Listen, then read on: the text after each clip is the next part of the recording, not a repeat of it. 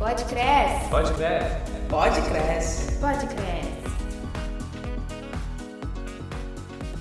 Olá, amigos. Aqui quem fala é o Bruno Romano e estamos aqui para mais um episódio no Pod Cresce. Aproveito para pedir para nos seguir nas nossas redes sociais para ficar sempre dentro das notícias. No Instagram, somos o arroba Cresce Oficial e no Facebook o perfil é Cresce 1 Região. Quero aproveitar para agradecer a audiência e pedir que continuem nos acompanhando aqui sempre. E confiram também os vídeos na TV Cresce Rio e no YouTube, com programas relevantes para vocês, corretores de imóveis. A gente está fazendo semanalmente webinar e aí você deixa lá uma hashtag hashtag Vindo Pode para a gente enturmar todo mundo e motivar a galera que, que acompanha o webinar a também acompanhar aqui o nosso Pode Cresce.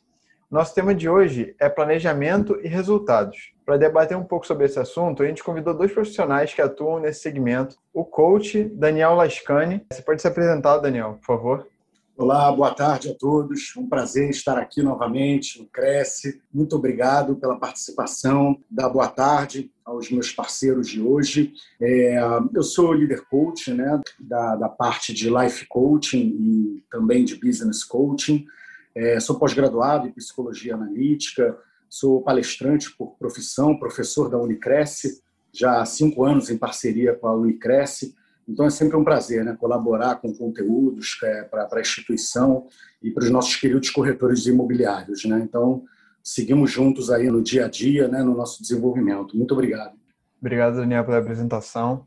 Temos hoje também a coordenadora de RH, psicóloga Ingrid Malafaia, para dividir seus conhecimentos aqui com a gente. Pode se apresentar também, Ingrid. Olá, também é um prazer estar aqui compartilhando conhecimento, também aprendendo um pouco aí com o Daniel. Eu sou psicóloga, tenho 14 anos de atuação enquanto psicóloga organizacional. Trabalho na área de vendas, né, nessa área de pessoas, recursos humanos há 10 anos. É, também tenho uma formação em coach, tenho MBA em gestão de pessoas e gosto muito dessa área de carreira, tá ajudando as pessoas a se desenvolverem. Então, acho que vai ser uma troca bem bacana.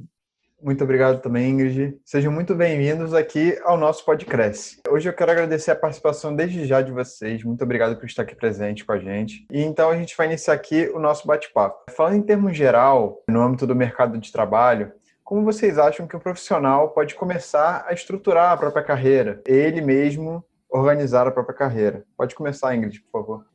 Então, eu acredito muito que, assim, é, para a gente organizar uma carreira, a gente tem que partir pro, pelo autoconhecimento, né? Eu acho que para não ir nas cegas, né, digamos assim. Acredito que a pessoa tem que conhecer os seus pontos fortes, os seus pontos a desenvolver, e a partir daí criar realmente um plano de ação para realmente estar se desenvolvendo, né? Que vai ajudar não só na carreira, mas também na vida como um todo. É, eu digo muito que a pessoa, assim, acima de tudo, tem que ter um protagonismo e autorresponsabilidade sobre a sua carreira e os resultados. Eu vejo que muita gente, às vezes, espera que outras pessoas, empresas, enfim, planejem a sua carreira e isso não é bacana. Eu acredito que a pessoa tem que, estar, tem que ter muito focado essa questão das suas metas, né? metas pessoais, pensando em curto, médio, longo prazo e sempre aliada ao seu propósito de vida, que também é algo que muitas pessoas passam na vida e não não percebem, né? Não dão a devida importância. Então entender qual é o seu propósito, para que que você realmente está aqui, é, qual é o seu objetivo de vida e a carreira é, faz parte da nossa vida, né? A gente passa grande parte é, da nossa vida trabalhando com colegas de trabalho, está é, se desenvolvendo profissionalmente. Então, assim, eu acredito que tem que começar pelo autoconhecimento, focar nas suas metas pessoais e buscar o seu desenvolvimento. Muito obrigado, Indy, pelas informações. Agora, Daniel, o que você acha do assunto?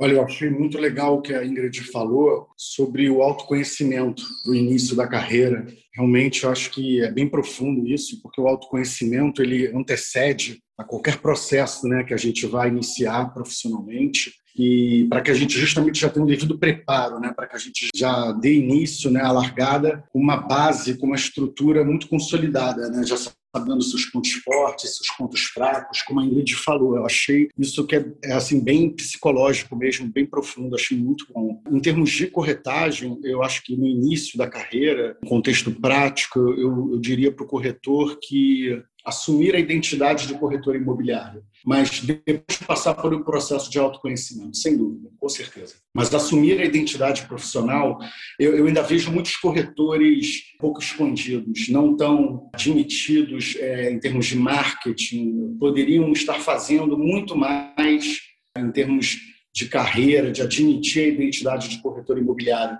Tem até uma brincadeira, né, que a primeira venda é sempre para um amigo e para um parente e às vezes a gente se pega com o nosso parente comprando um imóvel, né? E às vezes né, a gente fica até chateado, um amigo muito próximo. Então, acho que inicialmente você dá a largada já assumindo a sua identidade é um, é um ponto importante, é um ponto estratégico importante.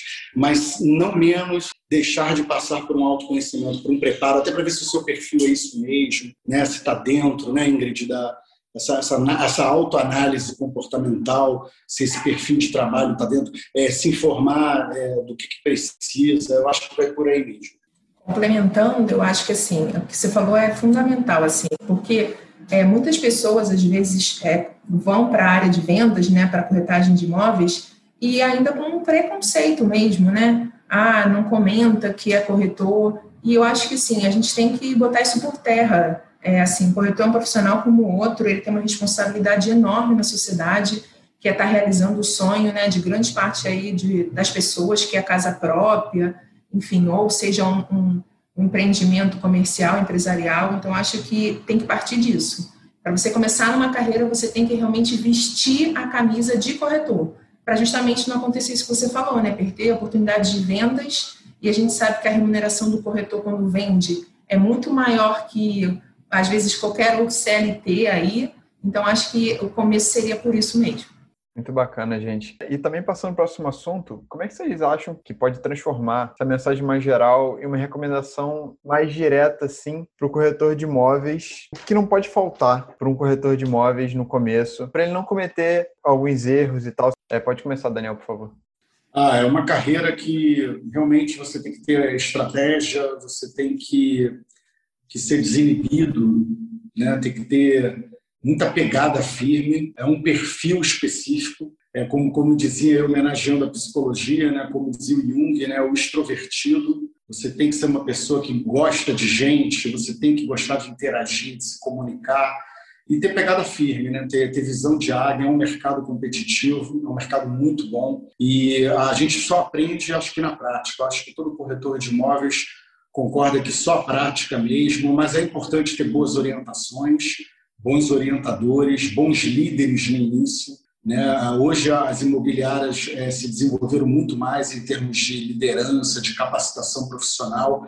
Os corretores antigos sabem que eles tiveram que aprender sozinhos, né? tiveram que correr atrás em campo. Hoje há benefícios, cursos de integração, então, é, se filiar uma imobiliária também, para quem está começando, é, é, muito interessante, porque você tem ali uma estrutura, também é uma dica né, do como fazer na prática. Mas mesmo que você vá trabalhar de forma autônoma, é importante você estudar o mercado, compreender, porque é um mercado específico, é um mercado que ah, você aprende realmente com a prática, porque você vai aprender questões técnicas, as nomenclaturas, sol da manhã, né, tem, tem muita coisa. E, e, sobretudo, é um aprendizado da parte humana, acho que incomparável. É, eu costumo, eu sou muito fã do mercado imobiliário, sou suspeito para falar, porque eu considero o corretor de imóveis o melhor vendedor do mundo. Né? Porque, é, por exemplo, eu vendo treinamento, então eu interajo, o meu cliente é um RH, é uma pessoa que também está trabalhando, que também cumpre horário. Quando ela marca comigo, ela me recebe na empresa. O corretor de imóveis ele é um vendedor que vende um produto para quem está passeando. O cliente marca as duas, chega às três, o cliente marca, não vai. E, é, sabe, a gente tem que lidar com essas questões, com essas adversidades. Mas existem técnicas, existem habilidades para a gente evitar essas ocorrências. Uma delas é a gente estar tá se comunicando bem, justamente se aproximar, ligar, confirmar visita, se preparar, ter planejamento. Então, acho que para quem está começando, é entender que há uma complexidade, há uma é, multidisciplinar. A gente tem que realmente se dedicar, mergulhar de corpo e alma. Aí você vai ter resultado. É, como na maioria dos negócios, e não menos nesse, o mercado imobiliário você tem que mergulhar de corpo e alma. Ser, por isso que admitir a identidade e não apenas ser um trabalho extra, a possibilidade de ter resultado vai ser menor. Você, se você mergulhar de corpo e alma, você vai embora na profissão. Aí você vai aprender tudo. É, em um ano, provavelmente, você já está assim, maturado já. Se você realmente estudar a coisa e se aprofundar, é, assim, é quase certo que você vai ter resultado, porque é um mercado muito bom. Entendi, Daniel. Ingrid, o que você pode também acrescentar sobre o tema? Eu acho que ele respondeu perfeitamente, assim, estudar o mercado, né? Você está iniciando numa profissão, então você tem que estudar o mercado, entender um pouco do processo da venda do início ao fim, né? Quanto mais conhecimento você tiver ali sobre aquele processo, você passa credibilidade ao seu cliente. E tem uma coisa que é, as pessoas, né, o mundo vem falando muito, que eu acho que é um, assim, um ponto diferencial do corretor, é entender a experiência do cliente se colocar no lugar do cliente e é, criar técnicas, ferramentas, ações para entender a experiência do cliente. Então, assim, se botar na cadeira mesmo, é, não é só tipo um brinde, alguma coisa, mas o modo de falar, de se comunicar. Eu acho que tudo isso ajuda na profissão e traz mais resultados. Entendi, gente. Inclusive, na nossa revista Stand, a gente dá muita recomendação na nossa revista é, sobre muitos livros, séries, documentários, podcast também, mas dá muita recomendação de livro para mindset, para organização de trabalho, liderança. A gente dá muito essa recomendação, que é muito importante isso para um trabalhador, independente da área que seja, e principalmente para corretor de imóveis, né? Porque é, se você for autônomo, você é o, é o dono do seu próprio trabalho, né? Tudo que você vai conquistar é tudo fruto do seu, do seu próprio suor. Então não adianta tentar ser dono do, do teu próprio trabalho se você não consegue liderar você mesmo. Eu acho muito importante essa parte e isso de vestir camisa também é muito impactante, muito forte. Eu acho assim, você tem que vestir a camisa, você tem que ter orgulho de falar que é corretor de imóveis. E, e agora um, um assunto um pouco diferente é que existem áreas da sociedade que o talento ajuda a ter mais sucesso, né? É, como na área esportiva, área de vendas, investimentos e outros mais. Qual o nível de importância que, que vocês colocam para talento e esforço na área de corretor de imóveis? É, Daniel, pode começar, por favor. Ah, eu acho que o talento ele é automotivação e o esforço é motivação. O talento é de dentro para fora. A motivação é de fora para dentro. São fatores externos né, que vão fazer você. Né, você fez uma venda, você ficou motivado. Só que são um fator externo. Talento não, talento já vem de fábrica, né? Psicologicamente é um, um arquétipo, né? Já veio de fábrica. Não tem um DNA, né? Biologicamente, então ele, você vem com aquilo. Mas a história, os índices de estatísticas têm mostrado que tem muita gente com talento que ficou para trás e precisou de esforço. E tem, tem muito mais gente com esforço sem talento que conseguiu vencer. A história, a experiência tem mostrado muito isso em todas as áreas, assim, em todas as culturas, inclusive, né, nos campos do empreendedorismo, da do, a automotivação, ela, ela, embora a automotivação seja mais importante do que a motivação, as pessoas que estão indo para a luta, né, independentemente do externo, estão tendo mais resultado. O esforço, a dedicação, a disciplina, o foco, né, são questões que, que estão cada vez mais estão se mostrando predominantes, né, preponderantes para o sucesso, para você dar certo, ainda que você não tenha talento. Mas o talento, sem dúvida, ele é algo sensacional, é automotivação, é de dentro para fora. Inclusive, as pessoas que dão certo é porque elas conjugaram, porque a automotivação é mais forte do que a motivação, mas não significa que ela vai ser suficiente para te levar lá. Né? A grande arte, a grande obra é você conseguir conjugar o que você tem dentro com o que você tem fora. Né? Por exemplo, porque não é assim, ah, eu tenho talento, então não vou valorizar que eu estou recebendo uma ajuda. Né? Então, se você conseguir valorizar o que você tem em torno de você, ser grato e reconhecer e praticar né, tudo que está em tua volta, é alguém que, por exemplo, ah, tem muitas pessoas que deram certo na vida sem estudo. Mas isso não é razão para você não valorizar se você teve pais para pagar esse estudo. Que bom que você teve, né?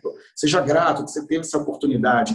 Mas também não adianta você ter é, é, essa promoção externa, essa motivação, se você não der jus com a automotivação.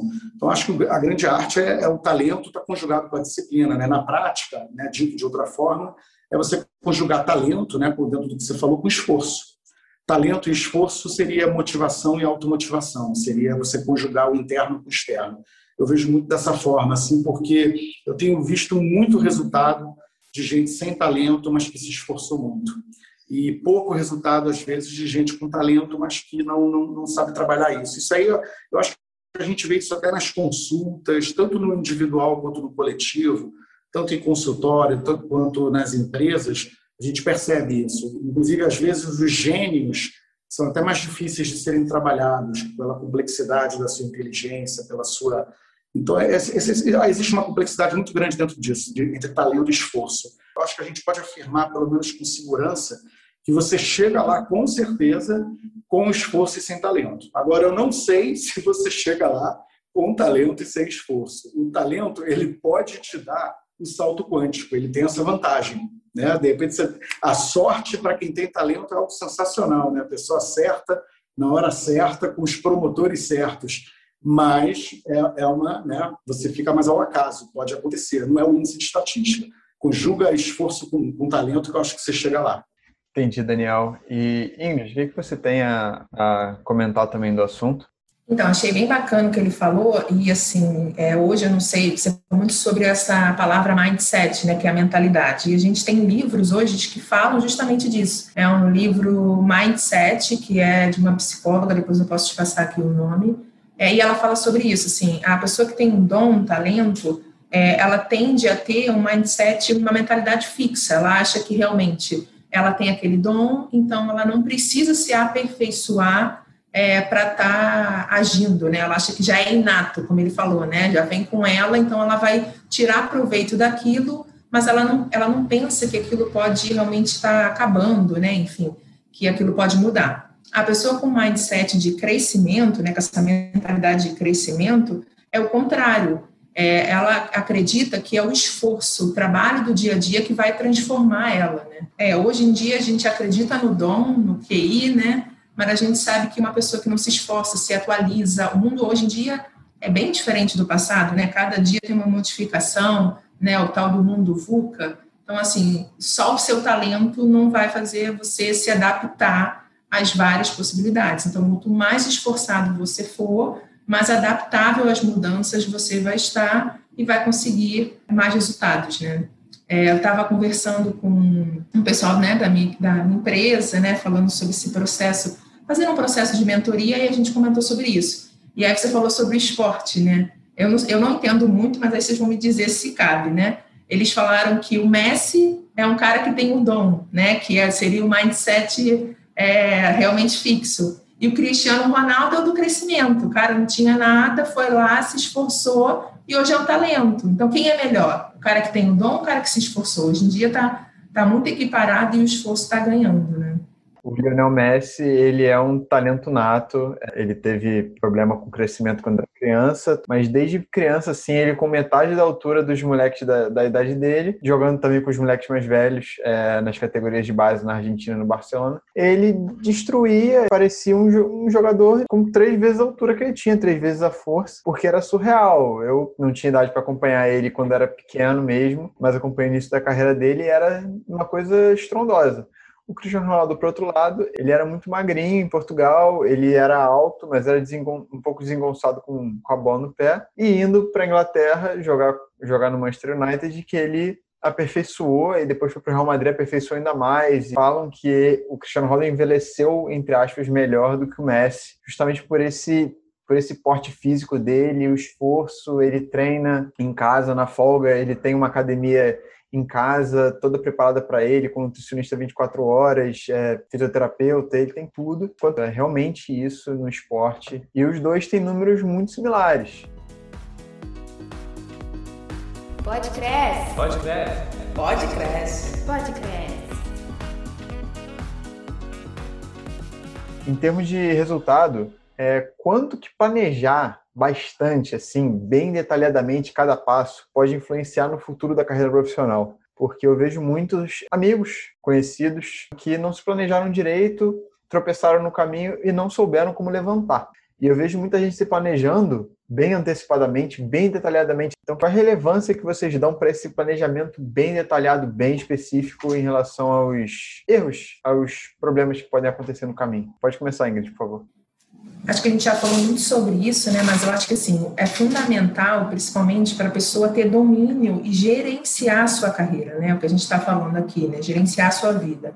Quanto mais planejado e a gente pensa assim, ah, é, planejado, mensurado de forma clara, né? Que a gente fala a meta, né? O que você, o seu objetivo, ele não pode ser só realmente algo, ah, eu quero vender. Sim, você quer vender, vender quanto, em quanto tempo e aí vem essa questão de realmente, ah, você quer vender em quanto tempo e quantas vendas você precisa, quantas ligações, é, quantos clientes precisa atender. Eu acho que o corretor tem muito essa questão de realmente estar tá passando assim, fazendo sem planejar, né? Então acho que hoje em dia eu vejo, né, conversando com estudiosos até da área de vendas, que é bom você ter uma rotina de 10 dias, né? Você planejar a sua rotina de 10 dias e realmente colocar o plano de ação, porque eu acho que quando tem tudo mais claro, também diminui a ansiedade. Que muitas vezes, às vezes, as pessoas querem ter um caminho, mas não sabem por onde começar. Então, a minha dica, assim, é planejar realmente minuciosamente o seu dia, ter uma rotina produtiva, é, ter uma rotina, é, enquanto todo mundo tem que ter essa mentalidade de empreendedor, de reinvestir os seus ganhos para você cada vez mais ser escalável e ganhar. Então, isso também diminui a ansiedade né, do corretor dessa, dessa questão da autonomia, de não saber realmente a sua remuneração. Então, eu acredito que é assim, super importante o planejamento, um plano de ação detalhado, uma rotina produtiva é, que seja acompanhada e checada, o próprio corretor fazer a sua rotina, checar e avaliar, e realmente é, pensar também, como você falou, né, todo mundo tem que ser isso, então muito mais um empreendedor. No plano B, no plano C, é, a gente tem um direcionamento, mas no meio do caminho pode ser que mude, né? Então, assim, se mudar, o que, que eu preciso fazer? Se eu não conseguir atender 10 clientes é, e vender aquele ticket, né, aquele VGV daquele imóvel, o que, que eu preciso fazer para cumprir aquela meta? Então, ele tem que pensar, ah, vou então focar em um alto padrão para eu conseguir bater minha meta, não num médio padrão e popular. Então, acho que ele tem que ter essa cabeça direcionada de planejamento e planos né, alternativos. Daniel, o que, que você tem a, a falar sobre isso também para gente? Ah, eu, eu vou na sugestão da Ingrid também, da questão do planejamento. Eu acredito muito planejamento, eu, eu, faço sempre a brincadeira da cultura japonesa, né, que é 75% planejamento, 25% execução. Ah, o japonês ele só aplica, ele só executa quando está tudo planejado, quando está tudo assim totalmente alinhado, assim, para que a margem de erro seja a, a, mínima possível. E eles conseguem isso, né? A, a historicidade né, das empresas no Japão e, inclusive, os Estados Unidos se inspirou muito nisso, né? As próprias montadoras americanas também se inspiraram nas montadoras japonesas, né? Na, na, nessa história da, da indústria do, do, automóvel, onde o japonês é um dos setores, né? Que os japoneses são referência. Então, é, existe essa brincadeira até nos treinamentos das empresas, né? Como um mantra, né? Uma espécie de mantra é, 75% planejamento, 25% execução. Quanto mais você planejar, menos é, você vai errar e mais você vai acertar, com certeza. Muito bacana esse pensamento de tentar planejar o máximo possível para errar, assim, mínimo. o mínimo possível e se errar ainda, por você ter planejado, o erro vai ser é. muito mais suave do que se não tivesse. Dói menos, dói menos. Muito, muito menos, muito menos, exatamente. Agora, qual o melhor momento para rever o planejamento, né? A partir da mensuração dos resultados? Depois de fazer o planejamento todo, colocar em prática, qual o momento que vocês acham que deve rever o planejamento, né? É nem refazer, né? Rever o planejamento de acordo com os resultados obtidos. É, pode começar, Daniel. Eu acho que após a mensuração do plano de ação, né? você planeja um plano de ação e na medida que você vai executando o plano de ação, é, você vai mensurando e vai modificando. E não só o planejamento em sua totalidade, mas em, cada fração também. Por exemplo, um exemplo disso é o script né, de telefone. A gente está sempre mudando, a gente está sempre se atualizando no, no script de ligações executivas é, mensurando né, as reações que a gente está tendo, os comportamentos dos clientes, para poder atualizar isso. Então, isso é, isso é um exemplo de uma coisa que está sempre atualizando. é, porque é, a gente se planeja para fazer ligações executivas. É, o, o, marketing digital também seria um outro exemplo, que está sempre é, tendo que ser replanejado, porque tudo acontece muito rápido, a tecnologia está voando, a agência que hoje atende bem, amanhã já está ultrapassado por outra agência que traz uma inovação e a gente está nessa corrida né, tecnológica e de marketing né, das empresas e, e, hoje também das pessoas, como a gente vê grandes personalidades digitais no Instagram. Então, é, hoje isso é uma máxima que está aí e acho que vai ficar por um bom tempo. Vai ficar por um bom tempo. Hoje você pode fazer a sua autopromoção, seu auto-marketing. Então, todos nós entramos um pouco mais na, na cadeia do marketing, né, no âmbito do marketing pessoal mas não deixando de seguir as premissas que são básicas de marketing. Então, ah, você está o tempo todo, de uma certa forma, hoje em dia, se atualizando diariamente e isso vai influenciar no planejamento diretamente. Toda hora, é, se a gente for levar o pé da letra, tudo tem que estar sempre atualizado, sendo atualizado, scripts, ações. No momento que você iniciou o plano de ação, você já está observando, mensurando, podendo mudar ou não a qualquer momento alguma coisa. Eu acho que é por aí o caminho. Entendi, Daniel. E agora com você, Ingrid, o que você acha do, do assunto? O que você tem a comentar? Concordo plenamente com o Daniel. Eu acho que, assim, hoje em dia não dá para esperar, né? Como ele falou, o mundo muda o tempo todo, né? Então, acho que quanto mais você tiver indicadores é, realmente, como ele falou, ah, está na mídia digital, quantas impressões você teve, quantas visualizações, quantos leads aquilo gerou, né? Eu acho que assim é um time. Claro que não vai ser todo dia, mas eu gosto muito do que eu aprendi há pouco tempo dessa rotina dos 10 dias, porque eu acho que é um tempo tranquilo para o profissional, todo profissional tem que ser executor, tem que ser planejador, tem que ser analista também, para realmente mudar o fluxo para uma próxima semana, enfim, refazer né, o plano de ação. Eu concordo plenamente com o que o Daniel falou.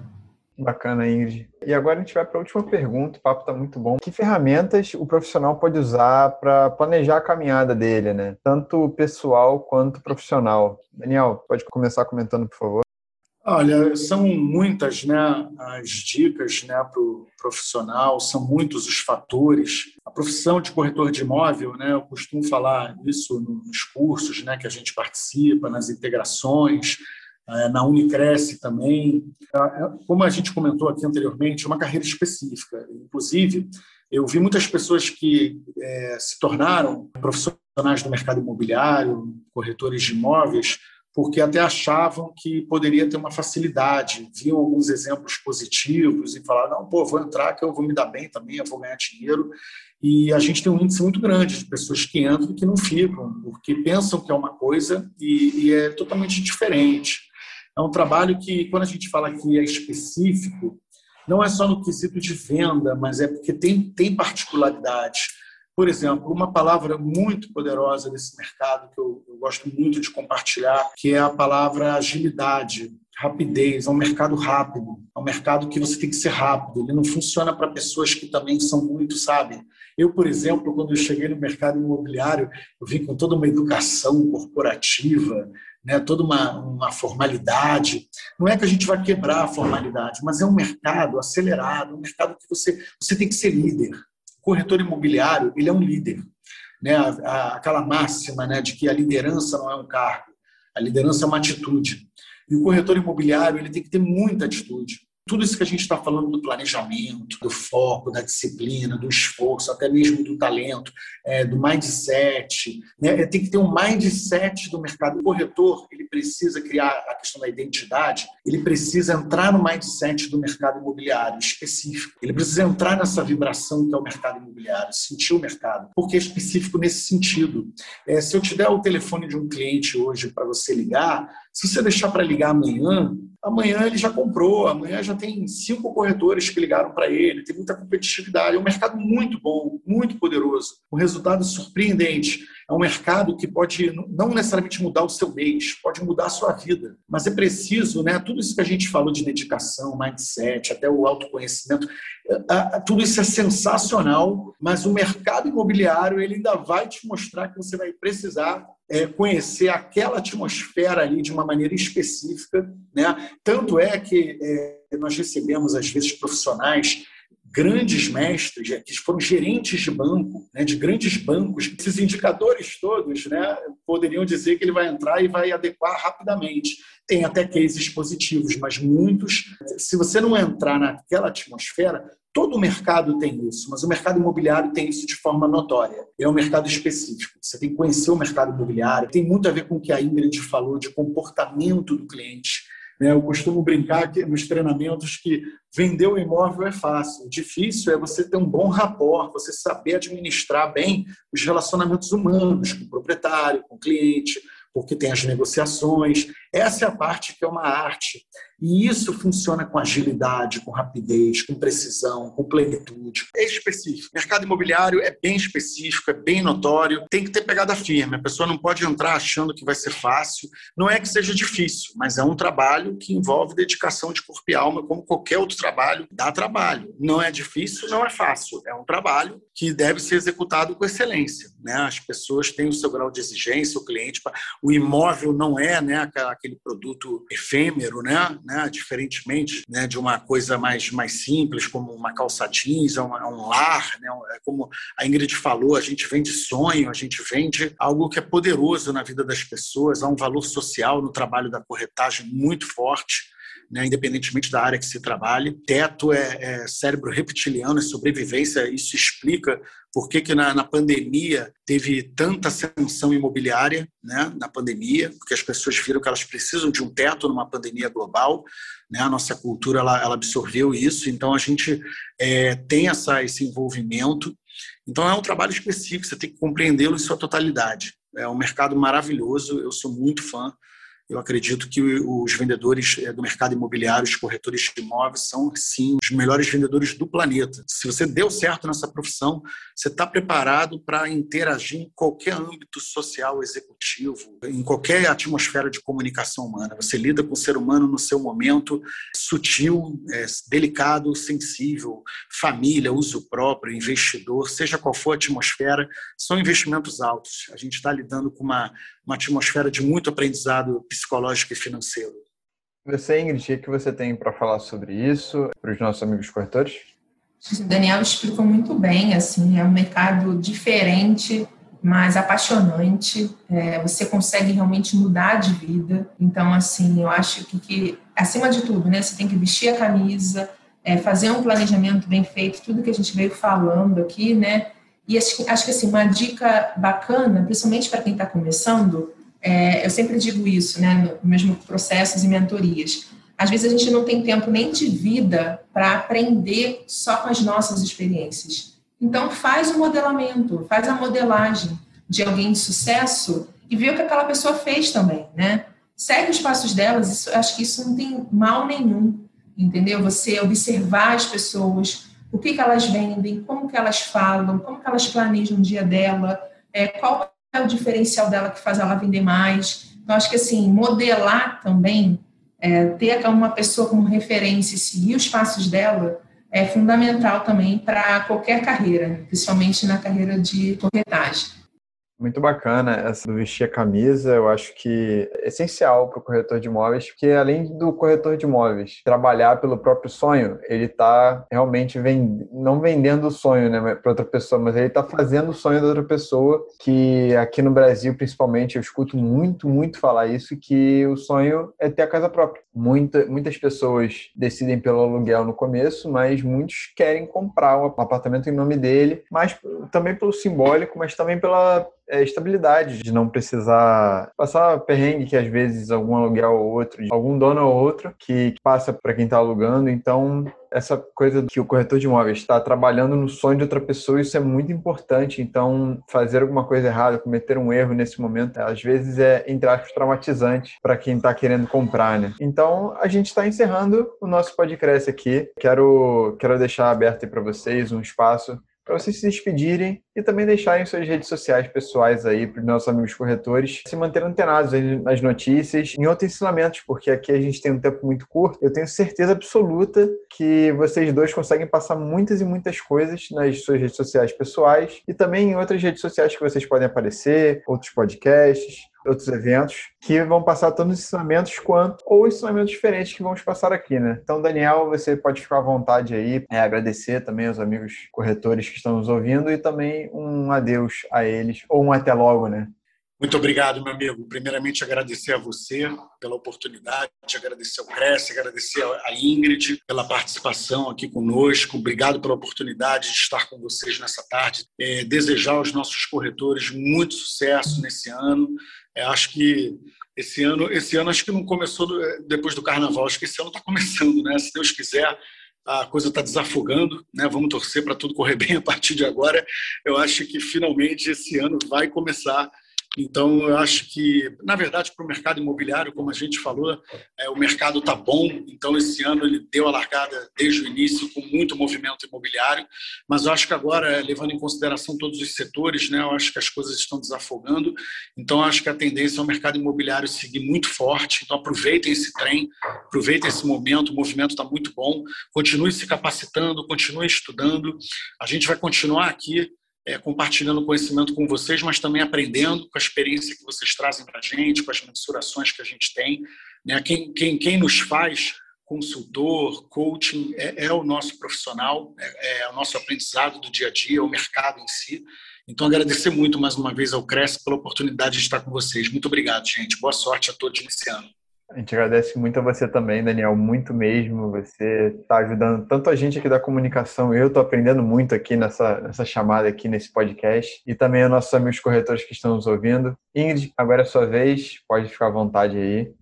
Também quero agradecer o convite. É a segunda vez que eu estou aí participando com vocês do Cresce, me sinto muito lisonjeada de ser chamada. É, eu acredito que assim o professor, profissional, né, da corretagem, ele tem que ter muito orgulho, vestir muita camisa, foi o que eu falei. Ele tem um papel fundamental na vida do ser humano, na sociedade. Então, assim, o que eu posso dizer é que estude, é que realmente a vida muda muito rápido e, e quem tiver mais adaptado, quem tiver mais realmente à frente, tem os melhores resultados. Então, assim, o que eu posso dizer é que realmente é, permaneçam, tenham muita perseverança, porque a gente sabe que, né, a gente planeja, mas nem sempre dá certo. Então, acho que também isso é muito importante para o profissional é, de sucesso, é, ter a inteligência emocional, ter a sua resiliência, ter o seu objetivo e foco e buscar.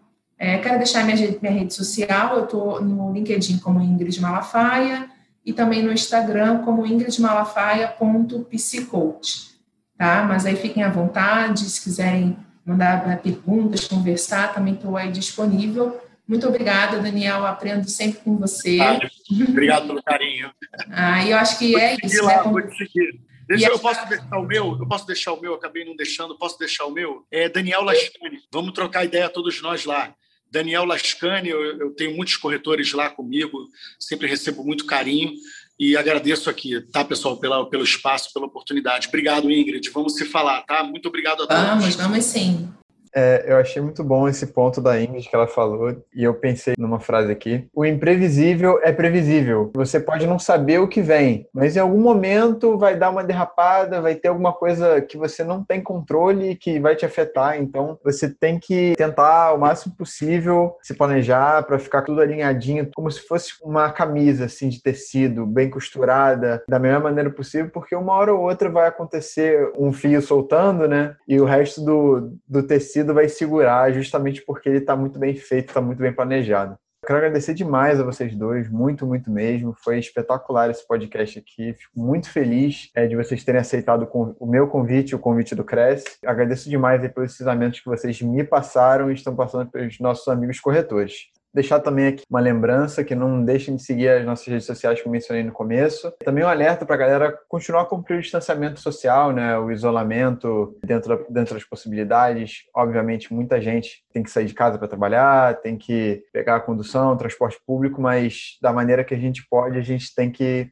se cuidar e cuidar dos outros, que talvez é, tem uma dificuldade maior de saúde que nós. E continue se higienizando o máximo possível, é, usando álcool em gel, máscara, tentando ficar longe de aglomerações, porque esse momento é muito importante, mesmo com a vacinação, na parte mais idosa da população, mas a galera mais de baixo que ainda não tomou vacina ainda tem que continuar a se proteger, certo? E também lembrar que nosso webinar está acontecendo toda quinta-feira, e aí a galera que está escutando aqui for lá pro webinar, deixa lá um hashtag vindo pode cresce, porque aí a gente já lembra a galera que tá lá, que tá tendo podcast. Quero agradecer demais de novo a vocês dois. É, que tenham um resto de 2021 aí maravilhoso, como o Daniel comentou que o ano meio que está começando agora, que tudo volte ao normal, né? Ou a um novo normal dentro das possibilidades, certo? Quero mandar um grande abraço para vocês, um grande abraço aos nossos amigos corretores e tchau, tchau. Pode crescer. Pode crescer. Pode crescer. Pode crescer.